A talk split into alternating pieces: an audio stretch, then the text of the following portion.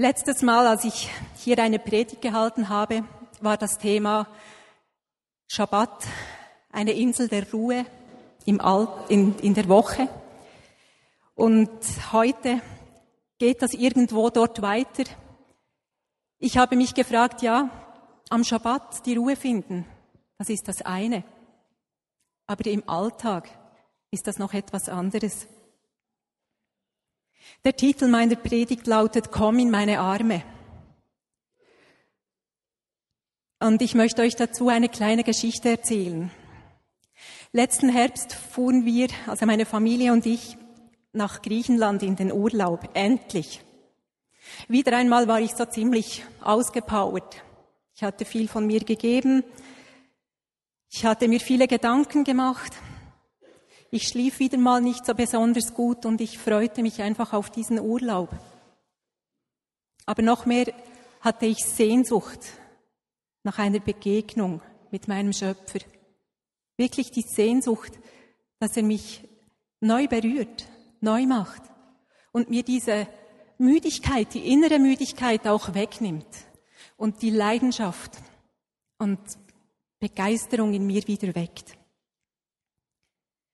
Ich habe dann auch ein Buch bei mir gehabt, also nicht nur eines, ich, schleif, ich nehme immer tausende von Büchern mit in den Urlaub. Aber eines, das ich da gelesen habe, das war eines von Floyd McClung mit dem seltsamen Titel von Knochen, Kamelen und einer großen Leidenschaft. Und Floyd macht sich in diesem Buch Gedanken darüber, wie die Gemeinde aus der Sicht von Jesus aussehen könnte. Das Thema hat mich völlig fasziniert. Ich habe mir viel dazu überlegt und bereits auf Seite 76 stieß ich auf folgende Aussage. Floyd sagt hier, ich glaube wirklich, dass wir oft beten und darauf hören sollten, was Gott eigentlich von uns will.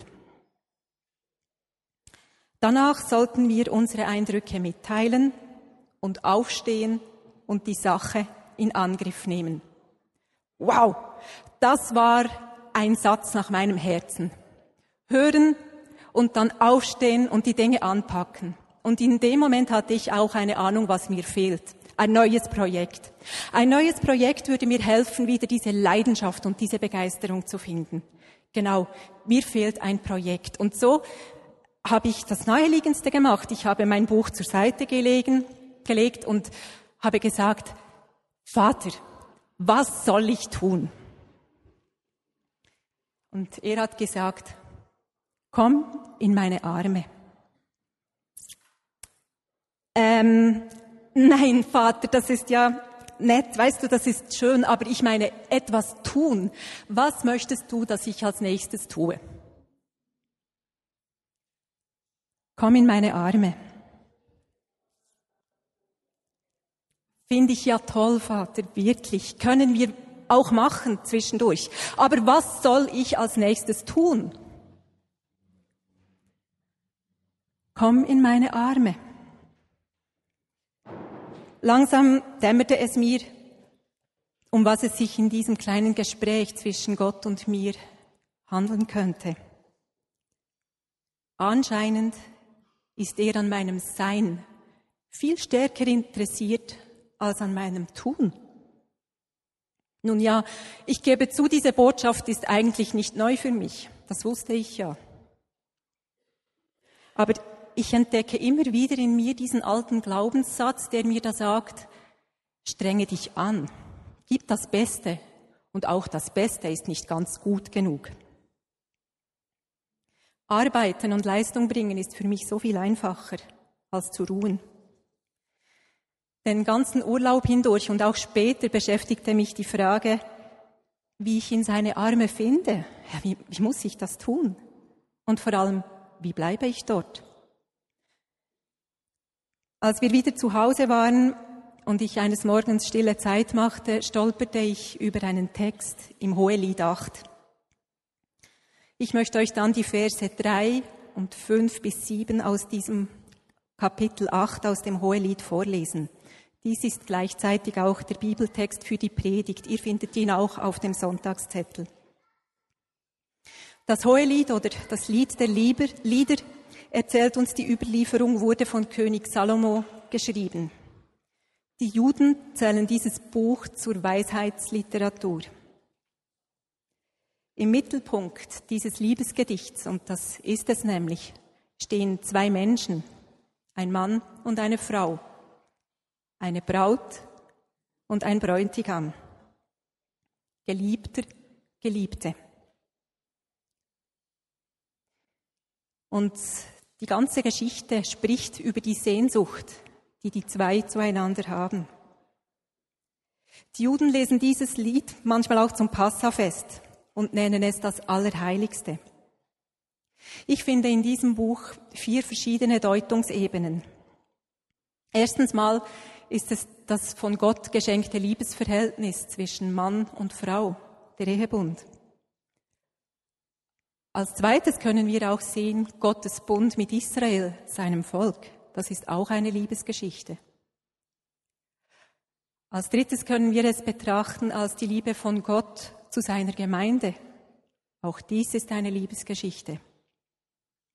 Und als viertes können wir es betrachten, Gottes Liebe zu mir, Gottes Liebe zu dir, die ganz persönliche Geschichte. Ich lese euch jetzt diesen Text vor. Im Vers 3 vom Kapitel 8 spricht zuerst Sulamit, die Braut, und sie sagt, seine Linke sei unter meinem Haupt und seine Rechte umfange mich.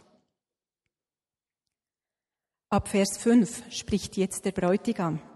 Er sagt, wer ist sie, die da heraufkommt von der Wüste, gestützt auf ihren Geliebten? Unter dem Apfelbaum weckte ich dich auf, Dort litt deine Mutter wehen für dich. Dort litt sie wehen, die dich gebar. Setze mich wie ein Siegel auf dein Herz, wie ein Siegel an deinen Arm. Denn die Liebe ist stark wie der Tod und ihr Eifer unbezwinglich wie das Totenreich. Ihre Glut ist Feuerglut, eine Flamme des Herrn. Große Wasser können die Liebe nicht auslöschen und Ströme sie nicht ertränken. Wenn einer allen Reichtum seines Hauses um die Liebe gäbe, so würde man ihn nur verachten. Gott hat durch diesen Text dann zu mir über vier Punkte gesprochen, die ich mit euch teilen möchte. Den Ort der Ruhe finden ist der erste Punkt. Der zweite ist, dass Jesus mich abholt. Der dritte, da geht es um das Geheimnis dieses Siegels. Und der vierte Punkt sind diese Flammen der Liebe, denen wir auf die Spur kommen wollen. Ich beginne mit dem Ort der Ruhe finden. Seine Linke sei unter meinem Haupt und seine Rechte umfange mich. Ich liebe dieses Bild. Stellt euch das mal vor. Es beinhaltet so viel Zärtlichkeit, so viel Liebe. Es ist zutiefst romantisch. Und ihr Männer, wenn ihr jetzt Mühe habt mit dem, versucht eure Herzen einfach einmal aufzumachen. Es ist zutiefst romantisch. Seine Linke sei unter meinem Haupt und seine Rechte umfange mich. Ihr erinnert euch, was Jesus auf meine Frage, was soll ich nun tun, geantwortet hat. Er hat gesagt, komm in meinen Arm. Ich suchte nach der Aktion, nach dem Tun. Und vom Tun erhoffte ich mir Erfüllung. Ich erhoffte mir Bestätigung, neue Begeisterung. Dies ist sicher auch ein Stück meiner familiären Prägung. Ich bin als Einzelkind aufgewachsen und der Blick meiner Eltern war ganz wachsam auf mir alleine. Und sie hatten große Erwartungen an mich, weil ich sollte es mal besser haben, als sie es hatten. Und ich habe gemerkt, wenn ich ihre Erwartungen erfülle, dann kriege ich Liebe, Anerkennung, Wertschätzung, dann sind sie stolz auf mich. Nun, an und für sich ist das ziemlich harmlos. Aber bei mir hat sich dann das Ganze wie zu einer Sucht entwickelt. Ich suchte bei allen Menschen diese Bestätigung. Ich habe mich so angestrengt, es allen Menschen recht zu machen, damit ich geliebt wurde, damit ich Anerkennung bekam. Und ich habe das so weit getrieben, bis ich zusammenbrach, bis Jesus selbst einen Riegel schieben musste und ich eine Erschöpfungsdepression hatte. Ich war in diesem Leistungsmuster gefangen. Und Gott hat irgendwie zugelassen, dass das ein Ende nahm, in dem ich einfach nicht mehr konnte. Totale Kapitulation. Und dort, in dieser Wüstenzeit, begann mir diese wohlbekannte Tatsache irgendwie vom Kopf ins Herz zu rutschen. Gott interessiert sich so viel mehr für mein Sein als für mein Tun. Gott interessiert sich so viel mehr für mein Sein als für mein Tun. Und heute, einige Zerbrüche später, bin ich so weit, dass ich sagen kann, ich denke, jede Aktion, die wirklich auch Frucht bringt, kommt schlussendlich aus diesem Ort der Ruhe, aus dieser innigen Gemeinschaft mit Jesus dort in seinem Arm. Mein Kopf ruht auf seinem Arm. Was ist in meinem Kopf? Naja, ganz viele Gedanken, viele Ideen, Dinge, wie ich sie mir vorstelle, was ich denke, das richtig ist und was falsch. Das Gedankenkarussell, das kann hier zur Ruhe kommen, wenn ich zulasse, dass ich meinen Kopf bei Jesus auf den Arm lege. Plötzlich sind meine Gedanken gar nicht mehr so wichtig. Wie geht es dir damit? Fällt es dir leicht, deine Ideen, deine Gedanken, dein Verständnis bei Jesus zur Ruhe zu kommen lassen? Für mich ist es nach wie vor eine Herausforderung. Es fällt mir leichter, in Action zu sein, wirklich. Aber dieses Bild hier in diesem Vers 3, das spricht mich an. Und es hilft mir weiter, weil ich es mir wie vorstellen kann. Ich lege meinen Kopf auf diesen Arm und meine Gedanken dürfen zur Ruhe kommen. Und es geht noch weiter. Es ist nicht bloß das Kopf hinhalten. Jesus macht noch etwas Zweites. Mit dem anderen Arm, was macht er? Er hält mich fest. Er kennt mich so gut. Er weiß, dass ich am liebsten nach drei Sekunden wieder aufspringe und weitermache. Aber weißt du was? Er hält mich fest. Er hält dich fest, weil es ihm so wichtig ist, die Zeit mit dir zu verbringen. Das ist auch ein Grund, warum ich ihn oft bitte, dass er mich festhält. Ich brauche das. Ich, ich brauche es, dass er mich vor mir selber schützt. Und die Zeit des Laufens, die kommt auch wieder. Das steht auch im Hohelied. Komm, lass uns zusammen laufen. Dieser Moment kommt auch wieder. Der zweite Punkt ist, Jesus holt mich ab. Im Vers 5 steht, wer ist sie, die da heraufkommt von der Wüste, gestützt auf ihren Geliebten? Unter dem Apfelbaum weckte ich dich auf. Dort litt deine Mutter wehen für dich. Dort litt sie wehen, als sie dich gebar. Jesus holt dich in deiner Wüste ab. Dieses Bild produziert für mich ganz viel Dankbarkeit und auch Hoffnung. Ich gehe nicht selbst aus dieser Wüste heraus und du musst auch nicht selbst alleine den Weg finden. Jesus kommt dir entgegen und du darfst dich auf ihn stützen, du darfst ihm anhangen. Du bist zutiefst abhängig von ihm eigentlich. Und wir haben es immer wieder nötig, dass wir begreifen, wir, wir sind schwach. Wir vermögen das nicht selber. Aber wir haben einen Jesus, der uns entgegenkommt. Und wir dürfen ihm anhangen, abhängig sein. Und diese Schwachheit, die hat auch etwas Gutes. Weil wenn ich ihm anhange, wird alles andere ziemlich unwichtig. Dann muss ich nicht dem Geld anhangen, ich muss nicht meinem Ansehen nachspringen, ich darf einfach meinem Jesus anhangen. Und das befreit, das macht frei.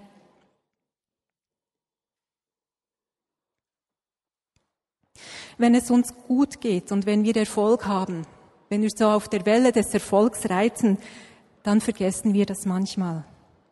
Jesus aber selber sagt, meine Kraft die ist im Schwachen mächtig.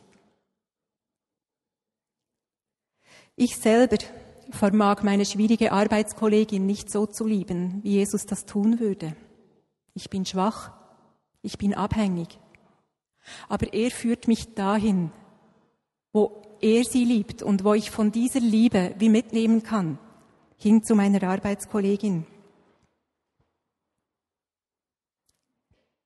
Aber Jesus führt mich auch aus dieser Wüste heraus. Wenn wir die Wüste auf Jesus gestützt verlassen, und das werden wir alle, das werden wir auch als Gemeinde, ist unser Herz voll von Freude und von Dankbarkeit, weil wir haben erlebt, er kommt, er holt mich, er hat mich nicht vergessen. Ich bin überzeugt, dass ihr alle solche Wüstenzeiten kennt. Manchmal führt uns Jesus geradezu auch in die Wüste, er lockt uns in die Wüste, weil der Alltag so laut wird, dass wir seine Stimme nicht mehr hören können. In der Wüste gibt es wenig Ablenkung. Da bin noch ich und eben die Wüste. Und da wird mir manchmal klar, was mir eigentlich wirklich wichtig ist und welches unnötige Gepäck ich mit mir rumschleppe. Dort kann ich das Gepäck stehen lassen. Wüstenzeiten sind Vorbereitungs- und Entwicklungszeiten, aber Jesus lässt dich nicht in der Wüste vertrocknen. Er holt dich zu seiner Zeit dort ab und er führt dich hinaus. Das ist seine Verheißung. Wenn du jetzt in der Wüste bist, dann spreche ich dir zu. Jesus ist bereits unterwegs und er holt dich ab.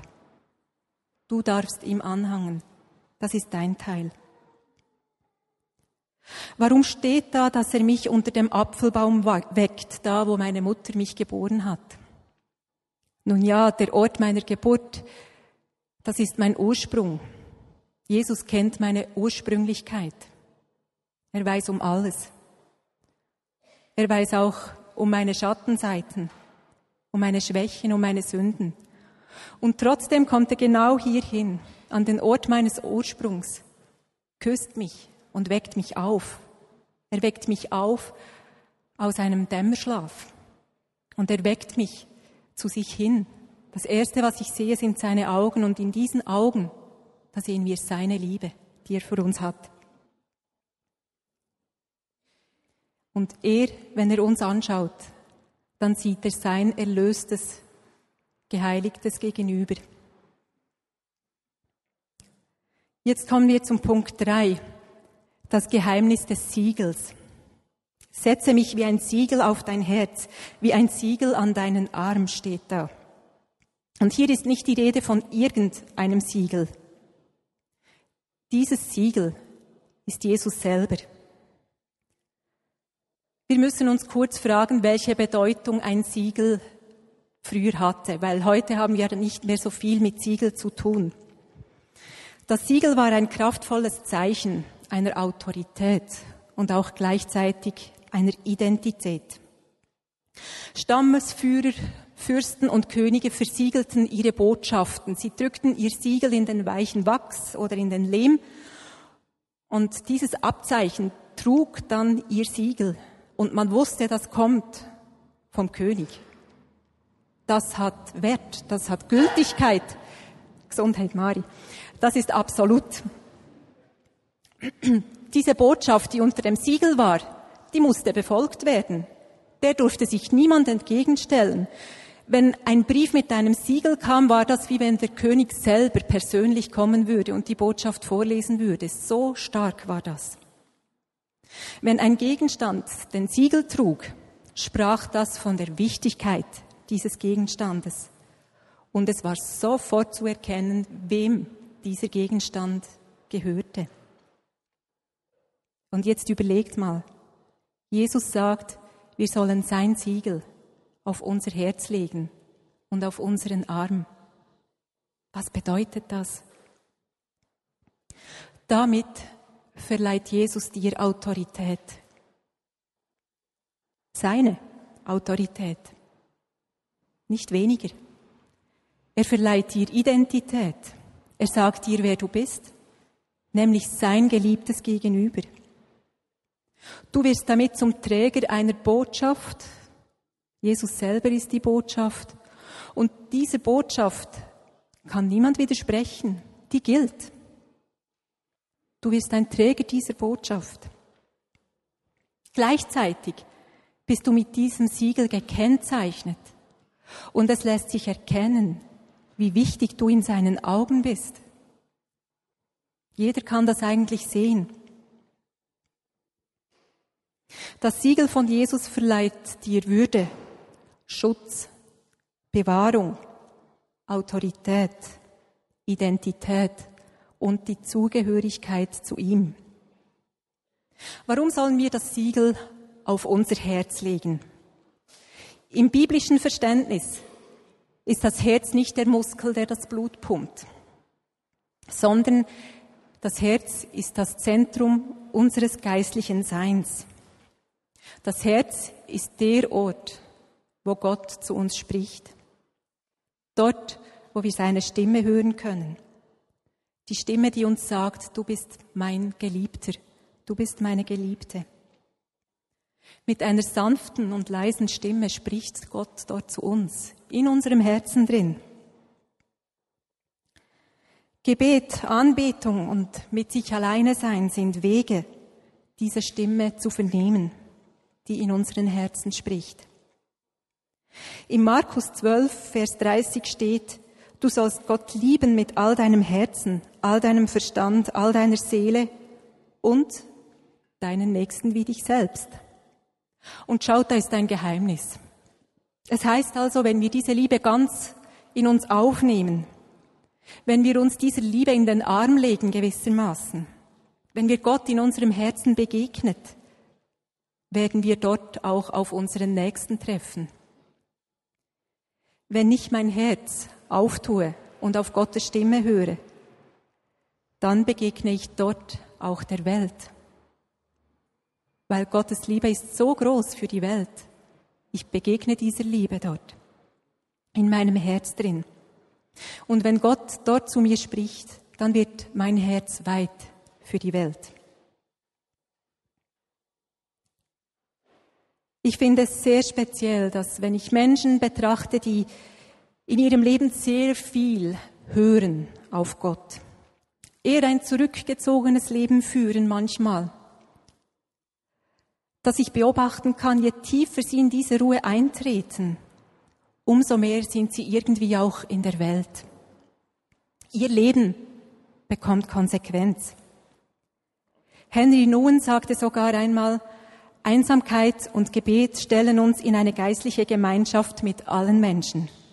In diesem Sinne ist ein Mystiker, der viel Zeit in Gedanken über Gott und sein Wort verbringt, auch ein Aktivist, weil aus dem Hören kommt dann das Tun. Wenn wir Franz von Assisi betrachten, der hat so viel Zeit mit Gott verbracht und gleichzeitig hat er sich um die Nöte der Bedürftigen gekümmert und hat das Evangelium weitererzählt. Oder Teresa von Avila, sie war eine Mystikerin ihrer Zeit und gleichzeitig lief sie die ganze Zeit in der Welt herum und hat Klöster gegründet. Oder Hildegard von Bingen. Auch sie war eine Mystikerin, versunken in das Wort Gottes. Und sie war eine Wissenschaftlerin in ihrer Zeit, eine Ärztin, eine Musikerin, eine Schriftstellerin, alles, was eine Frau gar nicht hätte sein dürfen zu dieser Zeit. Es sind Menschen, die dieses Siegel tragen dieses Siegel der Gegenwart Gottes. Wie können wir nun dieses Siegel auf unser Herz setzen? Wir müssen das immer wieder von neuem tun. Es ist so wichtig, es ist wirklich so wichtig, dass wir unser Herz vom Wort Gottes füllen lassen. Immer wieder neu. Wir haben das nötig. Wir können nie genug lernen, ihn zu lieben. Mir hilft es wirklich, Gottes Wort zu meditieren mich darauf einzulassen, das Wort sprechen zu lassen und ich bin mal still. Oder mit der Bibel zu beten. Ich spüre, das führt mich näher an das Herz von Gott. Aber es braucht Zeit. Diese Zeit muss ich mir nehmen. Wichtig ist, den Unterschied zu machen, dass, dass es nicht die geistige Disziplin ist, das Siegel. Religiosität macht mein Herz nicht warm. Geistliche Disziplinen sind der Weg hin zum Herz von Gott, zu seinem Sprechen. Aber es ist nicht dasselbe wie das Siegel. Das Siegel ist Jesus selber. Hier in der Verborgenheit unseres Herzens bildet sich auch unser Tun. Wir sollen das Siegel ja auch auf unseren Arm legen, dort, wo durch unser Handeln sichtbar wird, was wir im Herzen tragen und gehört haben. Der Arm symbolisiert den Dienst. Durch das Siegel, durch Jesus persönlich, wird unser Dienst erst kraftvoll.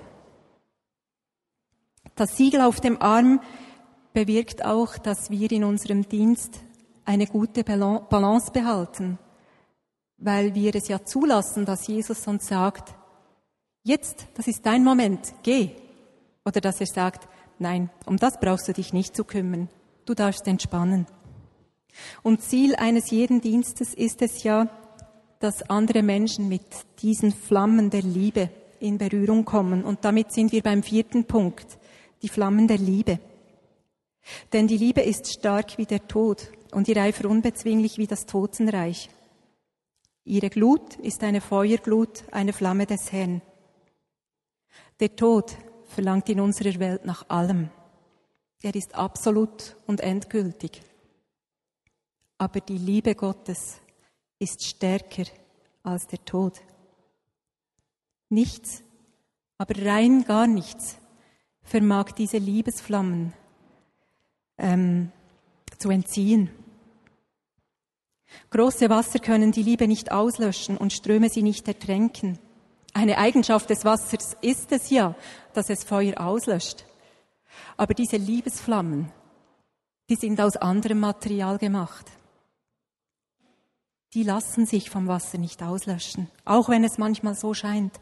Aber ich sage dir, diese Liebesflammen, die Jesus für dich hat, die lassen sich nicht auslöschen. Einfach nicht. In der Bibel, wenn, wenn etwas steht von großen Strömen oder von Flüssen, ist das oft auch ein Symbol für den Lauf der Zeit. Und ist es nicht oft so in unserem Alltag, dass die Zeit uns wie mitzureißen scheint? Dass wir nicht mehr zur Ruhe kommen? Dass wir wie im, im Strudel der Zeit gefangen sind? Aber auch hier, Jesus hält dich fest.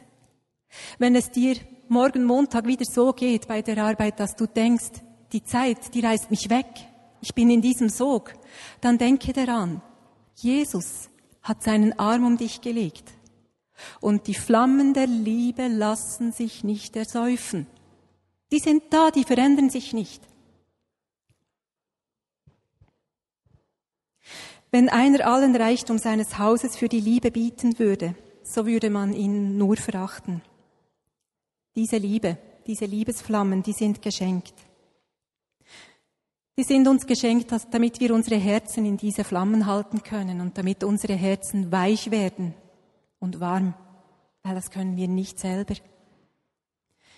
Diese Liebe, die können wir uns nicht verdienen, weder mit unserer Intelligenz noch mit unserem Besitz, mit nichts. Jesus schenkt uns diese Liebe. Da ich selber eher ein Mensch bin, der sich von Natur aus sorgt, muss ich das richtig eintrainieren, auf diese Liebesflammen und auf das Gute zu blicken. Also frage ich mich abends oft vor dem Einschlafen, was habe ich heute, heute Gutes erlebt? Wo habe ich heute Gutes geschenkt erhalten? Und ich kann euch sagen, es mag noch so ein hässlicher Tag gewesen sein. Irgendetwas findet sich immer, mindestens etwas. Das Geliebtsein von Jesus erhalten wir geschenkt. Diese Feuerflammen seiner Liebe, die unser Herz wärmen, sind umsonst. Als Jesus an jenem Morgen durch diese Verse des Hohelieds zu mir sprach, zeigte er mir vor meinen inneren Augen noch ein Bild. Ich bin manchmal etwas schwer von Begriff, darum muss er verschiedene Wege brauchen bei mir. Und ich denke, dieses Bild, das gilt auch für dich. Ich sah mich als kleines Mädchen bei meinem himmlischen Vater auf dem Schoß sitzen. Der Vater war auf einem Schaukelstuhl und wir waren beide vor einem riesigen Kaminfeuer. Es war warm und sehr gemütlich. Richtig angenehm.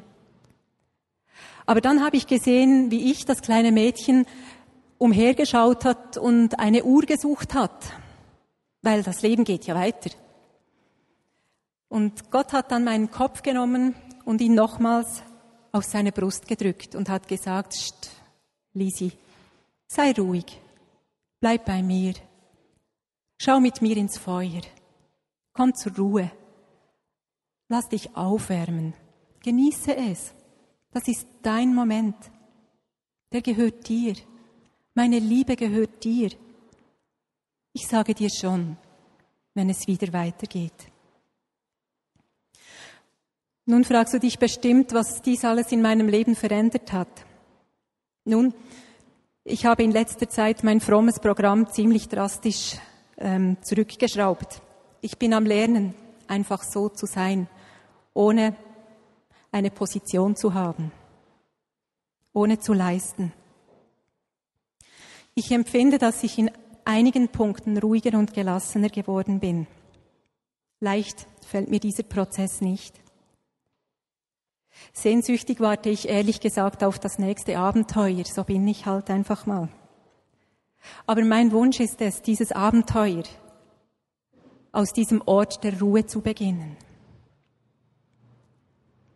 Dort, wo Jesus sein Siegel mir aufs Herz und auf den Arm legt, mich von ihm abholen zu lassen und mein Herz immer wieder in diese flammende Liebe zu halten. Vielleicht ist ja bei dir auch genau das Gegenteil dran. Vielleicht bist du schon so lange auf diesem Schoß gesessen und dein Vater sagt, na, geh mal, es ist deine Zeit mal zu gehen. Frag Gott, was bei dir dran ist. Und das wollen wir jetzt tun. Lasst uns einen Moment Zeit nehmen und auf unser Herz hören, da wo Gottes Reden ist. Er spricht zu dir, weil er dich liebt. Es ist ihm ein Anliegen, mit dir zu sprechen.